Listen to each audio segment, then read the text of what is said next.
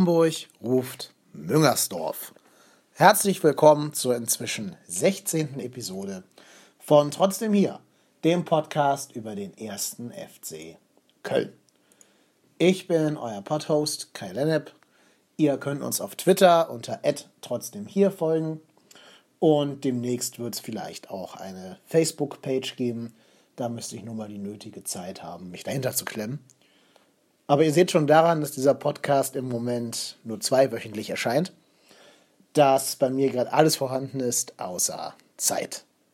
Aber gut, auch das wird wieder besser.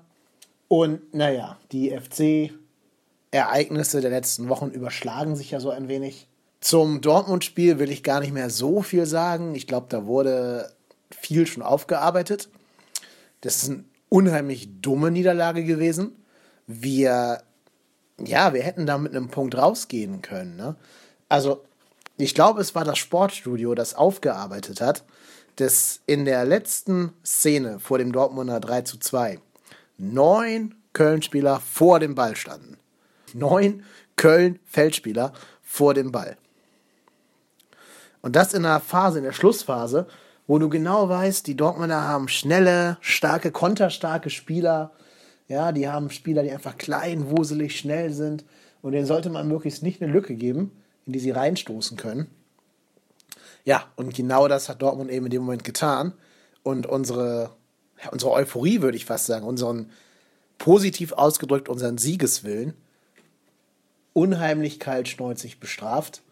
Und dass dann ausgerechnet André Schürle war, ja, das war so ein bisschen die saure Kirsche oben auf dem Kuchen. Naja gut, aber da kommt man noch sagen, wir haben gegen Dortmund zumindest 83 Minuten mitgehalten, haben uns von den Rückschlägen nicht irgendwie ähm, ja, den Kopf hängen lassen, sondern haben zurückgekämpft, sind immer wieder rangekommen, haben immer wieder ausgeglichen und waren über weite Strecken mit Dortmund ja so auf Augenhöhe, wobei natürlich Dortmund auch weit, weit weg ist von dem, was die spielen könnten. Da scheint noch so ein Findungsprozess zu sein zwischen Stöger und Dortmund, generell auch innerhalb der Dortmunder Mannschaft. Mir scheint der Kader auch ein bisschen unbalanciert, weil die super tolle Offensive nicht wirklich von einer gleichrangigen Defensive unterstützt wird, meiner Meinung nach. Ich denke, da wird Zorg und Watzke werden da im Sommer viel Geld in die Hand nehmen müssen. Ja, für uns war natürlich bitter, dass sie den Batshuayi nicht zwei Tage später verpflichtet hätten dann wären wir da vermutlich auch mit einem Punkt rausgegangen, ne? weil die brauchen halt vorne diesen Schuss Extraklasse, der auch mal die Dinger versenken kann, wie das Aubameyang in seinen besten Tagen konnte oder davor Lewandowski. Aber gut, das Spiel in Dortmund hat für mich jetzt noch keinen Anlass zu größeren Fanwut gegeben, denn wie gesagt, ich denke gegen Dortmund, ja, war man einfach nur ein bisschen unclever, ein bisschen grün, ein bisschen zu euphorisch. Das will ich einer Mannschaft aber gar nicht zum Vorwurf machen, dass sie auf Sieg spielt und eben hohes Risiko geht und dabei dann auf die Nase fliegt. Das Frankfurt-Spiel hingegen, das ärgert mich ungleich mehr. Ich weiß gar nicht so genau, wo ich da anfangen soll, meinem Ärger Luft zu machen. Also, vielleicht fange ich sogar vor dem Spiel an, bei der Aufstellung. Die Aufstellung vom ersten FC Köln war mit Verlaub scheiße. Die war gequirlte Scheiße gegen die Eintracht aus Frankfurt. Also, ich gebe ja zu, ich gucke mit bei weitem nicht jedes Spiel von Frankfurt. Ich verfolge die ein bisschen, weil ich den, den Eintracht-Podcast höre, weil ich 93 höre. Deswegen kenne ich die Spieler von denen halt immer aus den Erzählungen. Aber ich gucke nicht so viele Spiele von denen über 90 Minuten ja, das ist jetzt vielleicht nicht so die Mannschaft, die neutrale Fans irgendwie vor den Fernseher zieht. Genauso wenig wie der FC Köln es wäre. Aber ich weiß eine Sache über die. Ich weiß, dass die verdammt viele schnelle, flinke Flügelspieler haben, die allesamt im hohen Speed an die Grundlinie gehen können und von da aus nach innen flanken können. Egal ob ein Chandler, der so eine Art dritten Frühling erlebt, oder Da Costa, Wolf, Rebic, das sind alles sehr, sehr, sehr starke, sprintstarke, schnelle, wuselige Spieler, die halt einfach auch 90 Minuten lang dieses Tempo gehen können. So, und ich sag mal so, wenn ich das weiß, der nicht in der Bundesliga arbeitet, kein Scout ist und nicht alle Spiele von Eintracht wirklich lange guckt, dann weiß das doch wohl auch der Trainerstab des ersten FC Köln. Und dann stelle ich auf die Außenbahnen in Jojic, Ötchan, Sörensen und im Mittelfeld, die man vielleicht noch so nach außen ziehen könnte, Höger und Lehmann. Ja, wie soll das denn anders aussehen, als genauso wie es ausgesehen hat am Samstag? Da muss man doch gucken, dass man einen Klünter bringt, der mit der Geschwindigkeit mithalten kann. Ich meine, ich gebe ja zu, für links keinen anderen haben außer Jojic, was halt dem wirklich mega schlechten äh, Transferfenster geschuldet ist. Da kannst du noch am ehesten vielleicht sagen, okay, dann stelle ich halt Janis Horn vorne hin und rechts Klünter.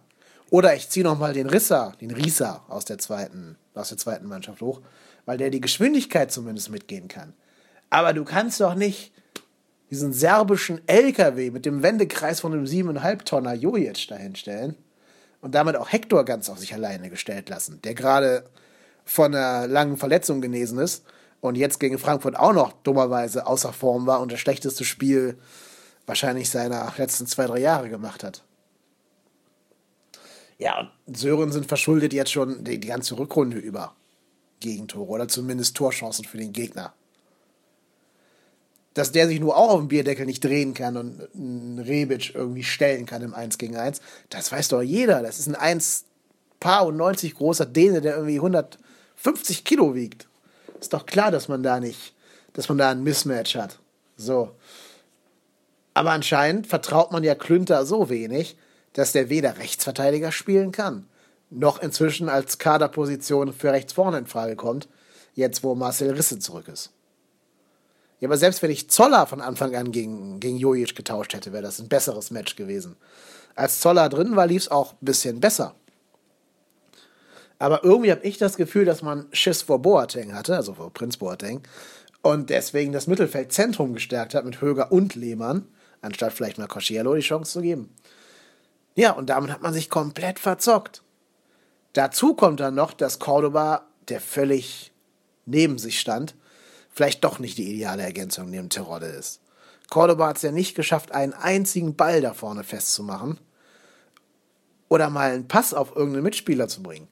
Also da wäre Osako der, der zehnmal bessere Mann gewesen auf dieser Position, weil der zumindest Bälle halten kann. Oder vielleicht noch selbst ein 150-jähriger Pizarro hätte das besser ausüben können, einfach weil der viel mehr Spielwitz und Spielcleverness hat als Cordoba. Überhaupt, wenn ich John Cordobas Berater wäre und dem Jungen was Gutes wollte, dann würde ich vielleicht mal mit dem reden und sagen, lieber John, Johncito, vielleicht liegt deine Zukunft nicht im Bundesliga-Fußball, sondern doch eher im American Football. Ich glaube, da bist du von deinen Fähigkeiten, deinem Körperbau und deiner Ballbehandlung her ein bisschen besser aufgehoben. Ah, so, nachdem ich meinem Ärger jetzt Luft gemacht habe,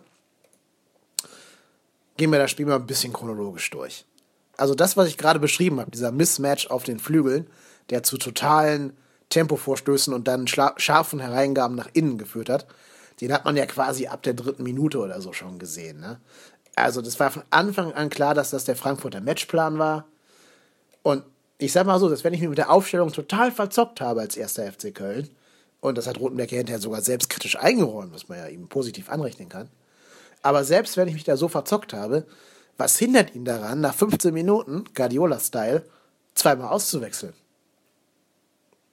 Dann muss man eben, wenn man merkt, okay, ich habe hier Mist gebaut in der Aufstellung, sagen, ja, okay, dann wechsle ich mal lieber Zoller und vielleicht schon Risse, wenn der fit genug ist, ein, um da irgendwie Tempo reinzukriegen. Wenn man halt schon Klünter nicht auf die Bank setzt. Also, naja gut, aber ich habe schon gesagt, dass ich glaube, dass Rotenbeek nicht der allerbeste Ingame-Coach ist. Und das wurde für mich jetzt in diesem Spiel auch wieder bewiesen. So, jedenfalls war von der, ja, von der ersten Minute an zu sehen, wo die Marschroute hingehen würde. Und deswegen fand ich das Tor, was dann in der 15. Minute gefallen ist, eigentlich nur folgerichtig. Da haben dann Rebic und, und Jovic mal so ein bisschen miteinander rotiert. Jovic war ein bisschen mehr auf Außen, ist dann da durchgegangen. Wurde auch sehr gut ähm, ja, von Da Costa und, und Wolf äh, eingesetzt. Das heißt, die haben die rechte Seite oder unsere linke Seite in dem Fall überladen. Und dann spielt der Jovic natürlich einen genialen Pass, der genau zwischen, zwischen Dominik Heinz, was glaube ich, und Timo Horn hindurchgeht. Ja, und Rebic hat dann letztlich leichtes Spiel, den einzuschieben. Den hätte man aber auch noch verteidigen können, wenn Sörensen einfach nicht denkt, er müsse Timo Horn decken, sondern, ja, Ante Rebic, ne? Das wäre dann vielleicht eine bessere Überlegung gewesen. Ich weiß ja gar nicht, warum der als Rechtsverteidiger so weit links stand, der Sörensen. Also das Ding ging für mich neben vielen anderen Fehlern, das war eine Fehlerkette, aber es ging für mich dann in der, in der Endverteidigung auf Sörensens Kappe. Ja, von uns kam danach eigentlich nicht viel. Wir haben eigentlich im Prinzip gesehen, dass wir die ganzen Schwächen der Rückrunde immer noch mit uns rumschleppen. Dass wir immer noch nicht in der Lage sind, Spiel zu erzeugen. Wenn überhaupt, können wir vielleicht kontern, ne, siehe HSV. Aber äh, wir können nicht aus Ballbesitz heraus irgendwie Torchancen kreieren. Überhaupt glaube ich und behaupte ich hiermit, dass unsere Torstatistik nur deshalb gegenüber der Hinrunde besser aussieht, weil wir nach, nach Standardsituationen besser geworden sind. Und weil halt Terodde weiß, wo er stehen muss, nicht? Aber wenn man mal alle Tore der Rückrunde rausrechnet, die nach Standardsituationen gefallen sind, haben wir, glaube ich, zwei Tore erzielt oder so. Aber gut, ich meine, wenn man jeden Ball hinten raus drischt und dann vorne halt so einen, ja, total limitierten Fußballer wie Cordoba drin hat, sind die Bälle ganz schnell wieder weg und du hast gar nicht genug Zeit, da irgendwie offensiv aufzurücken. Gleichzeitig wird dein Mittelfeld aber auch durch diese, durch diese langen Bälle komplett überspielt. Und deshalb gibt es kein Spiel. Ich glaube auch, dass sich Armin Fee dessen bewusst ist und genau deshalb Cosciello geholt hat. Jedenfalls kann man nicht behaupten, dass wir in der Halbzeit, der ersten Halbzeit aus dem Spiel heraus viele Chancen gehabt hätten. Wir sind zwar ein bisschen besser ins Spiel reingekommen, haben ein bisschen mehr über die Außen versucht zu spielen, aber ja, da steht halt dann wieder ein Freddy Sörensen. Und Ötchan ist ja nur auch nicht der dynamische Flügelflitzer, der da rauf und runter rennt. Und da bei uns ganz, ganz viel über rechts ging, war da eben einfach eine relativ tote Zone, die ich glaube nicht, dass Frankfurt die mit allzu viel Problemen verteidigen musste. Ja, ich glaube, so ein Fallett hat sich halb totgelacht, was da an seiner, auf seiner Seite auf ihn zukam. Und auch Chandler musste ja nicht wirklich an die Grenzen seiner, ja, seiner, seiner Fähigkeiten gehen. Naja, wie dem aber auch sei, ähm, wir hatten dann doch noch eine dicke Chance, und zwar wieder nach dem Standard, klar, nach einer Ecke. Sogar durch Sörensen, den ich jetzt so oft gescholten habe. Das wäre auch eine Chance, die von der Qualität der Chance, also vom Expected Goal Faktor her, ein Tor verdient hätte, weil der Schuss auch ein bisschen verdeckt war und ganz schwer zu sehen für Radetzky. Ja, aber es ist halt ein guter Torwart und der hält den dann. Der kam halt auch gerade so auf der Halbhöhe, wo man als Torwart noch gut drankommt, wenn man den Ball, also wenn man rechtzeitig reagiert. Ne? Ja, und insofern muss ich sagen, tolle Torwartaktion, schön gemacht. Da kann man dem FC keinen Vorwurf drauf stricken, weil das war eigentlich schon eine ganz gute Aktion. In der 46. war das. Und die Ecke, also nee, Freistoß war es, der Freistoß von Hector, der kam auch gut. Also, der war dann zwar so ein bisschen gewurstelt, aber er kam zumindest mal so, dass ihn nicht der Torwart wieder fangen konnte. Oder der Ball direkt irgendwie ins Tor ausgeht. Also, wir sind ja mit kleinen Schritten inzwischen zufrieden beim FC Köln. Ne? Wir sind so viel Rausch gewöhnt, dass wir quasi alles nehmen, was irgendwie nach Torgefahr aussieht.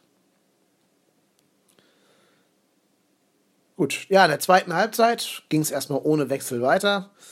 Ähm, ganz gut gefallen, muss ich sagen, hat mir bei all unseren Problemen und Schwächen dann doch wieder Jorge Mire.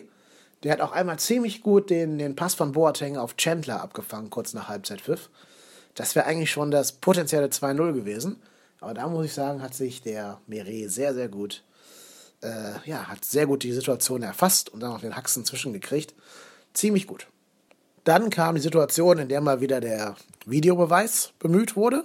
Ist ja selten genug in letzter Zeit, seit da in der Rückrunde anscheinend irgendein Schiedsrichterbriefing stattgefunden hat, dass sie nur noch in Notfällen ähm, mit dem Mann kommunizieren sollen und dann immer rausrennen sollen. Ja, und hier muss ich sagen, ja, berechtigt. Ne? Also es war ein Foul. Ich finde, es war ein Foul. Er zieht ihm den Fuß weg, der Hasebe dem Terodde. Es war nicht jenseits des Strafraums, sondern im Strafraum. Sogar relativ deutlich in der Zeitlupe. Also deutlich heißt hier 5 cm oder so. Und dann ist er nun mal ein Elfmeter. Ja, Punkt. Fertig aus. Und zum Glück haben wir da jetzt einen Terodde, der da halt relativ ähm, cool so einen Elfmeter auch verwandeln kann der den, den Radetzky noch verlädt und dann da eben ganz cool in die Ecke einschiebt. Ja, doch. Das, da kann man nichts gegen sagen. Das wäre vielleicht auch Momentum gewesen, um das Spiel zum Kippen zu bringen. Und sofort haben die beiden Trainer ja auch gewechselt. Ne, also wir haben sofort Zoller gebracht und äh, Niko Kovac hat Aller für Jovic gebracht. Da ist mir eigentlich schon Böses geschwant, weil ich den Aller wirklich für einen super guten Spieler halte, wie ihr aus dem Hinrunden-Podcast vielleicht noch wisst. Ist aber auch egal, weil keiner der Wechsel hatte Zeit, irgendwas zu bringen, da direkt Marco Russ nach einer Ecke höher stieg als unsere beiden Verteidiger und den Ball ins lange Eck genetzt hat. Ja, ich finde es ein bisschen schwer, dieses Tor zu kommentieren. Also erstmal finde ich, dass die Ecke an sich ähm, vermeidbar gewesen war. Also erstmal finde ich, dass der Freistoß an sich vermeidbar gewesen wäre, der zum Tor, was es im 2-1 geführt hat. Aber Russ ist da einfach ein bisschen wuchtiger als die beiden Stürmer. Die sind ja eigentlich so, äh, als die beiden Verteidiger vom FC, also Sörensen und ich weiß nicht, wer der zweite war, Mire. Die beiden waren ja eigentlich sogar dran an ihm. Und ich denke, wenn du da noch mehr Körperkontakt riskierst, als die beiden schon riskieren, gibt es da in der Fußball-Bundesliga eine Elfmeter für. Insofern, ja, so ganz viel Vorwurf kann ich gar nicht machen. Da war Russ einfach besser als die beiden. Und das ist halt eine Qualität, die hatten Marco Russ vielleicht auch in seinen 150 Jahren Profi-Dasein gelernt. Und ja, so ein bisschen, also auf einer ganz persönlichen Ebene freut mich das auch für Marco Russ, weil der natürlich echt viel Scheiße durchstehen musste ne, mit seiner Krebserkrankung. Ist natürlich doof, dass er es gerade gegen uns machen musste, klar. Aber wenn ich das mal ausblende, dass der Gegner der FC war, dann kann ich ihm dieses Tor sogar irgendwie irgendwo gönnen. Rotenbeck hat dann wieder reagiert, sechs Minuten nach dem Tor, und den wiedergenesenen Risse für Cordoba gebracht. Das war für mich wirklich eine Erlösung für Cordoba. Ich habe ja gerade schon beschrieben, wie schlecht er war. Und eine Szene ist mir besonders negativ von Cordoba in Erinnerung geblieben, nämlich dass er sich von Makoto Hasebe wegchecken lässt. Sogar noch ohne, dass Hasebe da besonders viel Kraft reinlegen muss. Einfach so. Ich meine, das ist doch ein Unterschied von bestimmt 20 Kilo zugunsten von Cordoba. Und er lässt er sich von einem, ja doch eher drahtigen Hasebe da wegchecken. Und das Allerschlimmste ist, er lässt es auch noch gefallen. Also, Stellt euch mal vor, wenn der Osako den Boateng versucht wegzuschecken. Was dann passiert? Danach hat aber Osako keine Vorderzähne mehr, du. Da kannst du davon ausgehen. Und das ist überhaupt so ein Punkt, den habe ich schon ein paar Mal angesprochen. Der wurde hier wieder deutlich. Uns fehlen halt so ein bisschen diese abgezockten Typen in der Mannschaft, die sich auch mal gegen, gegen so eine körperlich dagegenhaltende Mannschaft wie die, F, wie die, wie die Eintracht dagegen stemmen. Ne, wir haben alles so Spieler, wenn du zu denen sagst, gib mir dein Butterbrot, dann sagen die, ja gerne, willst die zweite Hälfte auch noch dazu haben. Der Einzige, der vielleicht so ein bisschen anders drauf ist, ist Pizarro. Der sagt dann zu dir, ja, Butterbrot, Butterbrot, umarmt dich und währenddessen klaut er dir dein eigenes Butterbrot, dein Butterbrotgeld und deine Unterhose. Aber der spielt ja nicht. Also der ist ja kein Faktor für diese Mannschaft, weil der nicht spielt. Warum spielt er nicht? Weil der 60 Jahre alt ist. Und deswegen auch gar nicht, weiß ich immer noch nicht, warum der gekauft wurde. Keine Ahnung. Wenn er bei so einem Spiel nicht eingewechselt wird, wo du vielleicht Abgezocktheit brauchst, ja, wann dann? Aber auch hier muss man sagen, der Rissewechsel ist auch sofort wieder verpufft, weil dann Fallett uns schon den Todesstoß versetzt hat und schon wieder nach dem Freistoß das 3-1 gemacht hat. Und auch dieser Freistoß war aus meiner Sicht sehr, sehr ähm, vermeidbar. Und überhaupt was, also wenn es dumme Gegen, äh, dumme Zeitpunkte für Gegentore gibt, dann natürlich direkt nachdem du das 2-1 gefressen hast. Ne? Also du machst den Ausgleich, könntest das Spiel vielleicht per Momentum zum Kippen bringen und dann fängst du dir so dumme zwei Gegentore nach dem gleichen Muster. Und hier, dieses 3-1 haben wir sogar noch selber eingeschenkt, weil ja Hector den Ball erst scharf gemacht hat, indem er da so ganz komisch äh, reingegrätscht ist.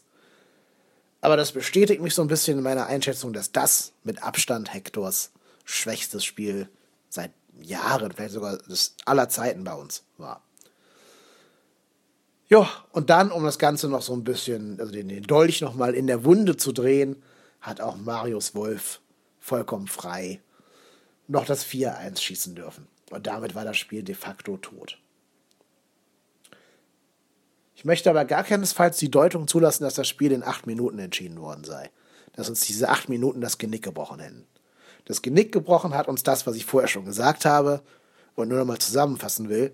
Die schlechte Aufstellung, die schlechte Einstellung, das völlige Mismatch auf den Flügeln und das überhaupt nicht eingestellt sein auf die Stärken Eintracht Frankfurt. Eintracht Frankfurts. So. Auf die Stärken Eintracht Frankfurts. Ja, und dann ist die Geschichte des Spiels eigentlich auch schon ausgezählt. Dass dann Terodde noch irgendwie Nolens Wolens und nach Torwartfehler das 4-2 macht. Ja Gott, geschenkt, das ist mir vollkommen egal. Will ich gar nicht mehr groß kommentieren. Irgendwer wurde noch eingewechselt, irgendwer ausgewechselt. Pfiff, Ende, aus. Ich gebe auch zu, ich habe nach dem 4-2 auf Konferenz umgeschaltet und mir das Elend erspart. In dem Spiel ist jetzt ein bisschen mehr kaputt gegangen, als ähm, dass wir drei Punkte verloren hätten. Der ganze Spieltag lief gegen uns, weil jetzt im Endeffekt die direkte Rettung komplett weit weg ist. Durch den Sieg Werder Bremens haben die 10 Punkte mehr als wir und ein um 16 Tore besseres Torverhältnis. Also im Prinzip haben sie 11 Punkte, kann man sagen, wenn man das Torverhältnis mit reinnimmt. Und ich glaube, für dieses Torverhältnis werden die Bremer irgendwann sich noch bei ihrem ehemaligen Coach Alexander Nuri bedanken müssen.